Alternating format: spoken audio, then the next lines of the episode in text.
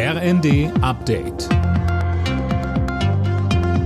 Stündlich neu. Auf den Punkt informiert. Ich bin André Glatzel. Guten Tag. Übermorgen startet der Tankrabatt. Eigentlich. Die Preise an den Tankstellen werden wohl erst ein paar Tage später sinken, weil die Tankstellen erstmal noch ihren zu den alten Preisen eingekauften Kraftstoff loswerden müssen.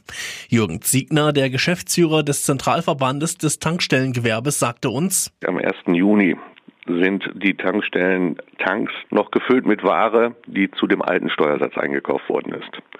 Ab dem 1. Juni eingekaufte Ware ist dann zu dem niedrigeren Steuersatz erhältlich, aber so genau können Tankstellen das eben nicht abpassen, denn ansonsten wären sie am 1. Juni 0 Uhr mit leeren Airtanks versehen und davon hätte der Verbraucher auch nichts. Experten gehen davon aus, dass die Preise für Lebensmittel in diesem Jahr um 10 Prozent anziehen werden. Der Höhepunkt sei noch nicht erreicht, heißt es in einer Studie der Allianz Trade. Pro Kopf muss man sich darauf einstellen, etwa 250 Euro im Jahr mehr fürs Essen auszugeben. Die EU-Staats- und Regierungschefs beraten heute bei einem Sondergipfel über die Lage in der Ukraine. Und auch der ukrainische Präsident Zelensky wird dabei sein, Linda Bachmann. Ja, der wird zu Beginn per Video zugeschaltet.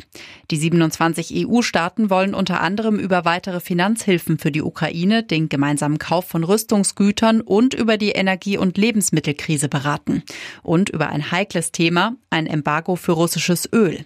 Ungarn blockiert das bisher und fordert eine lange Übergangsfrist und gewaltige finanzielle Unterstützung. Auch andere osteuropäische Länder wollen für den Fall eines Embargos noch weitere Zugeständnisse. Bei einem Benefizkonzert für die Ukraine ist am Abend in Berlin der Siegerpokal des Eurovision Song Contest versteigert worden. Der Erlös von 900.000 US-Dollar soll nach Angaben der Musiker an die ukrainische Armee gespendet werden. Alle Nachrichten auf rnd.de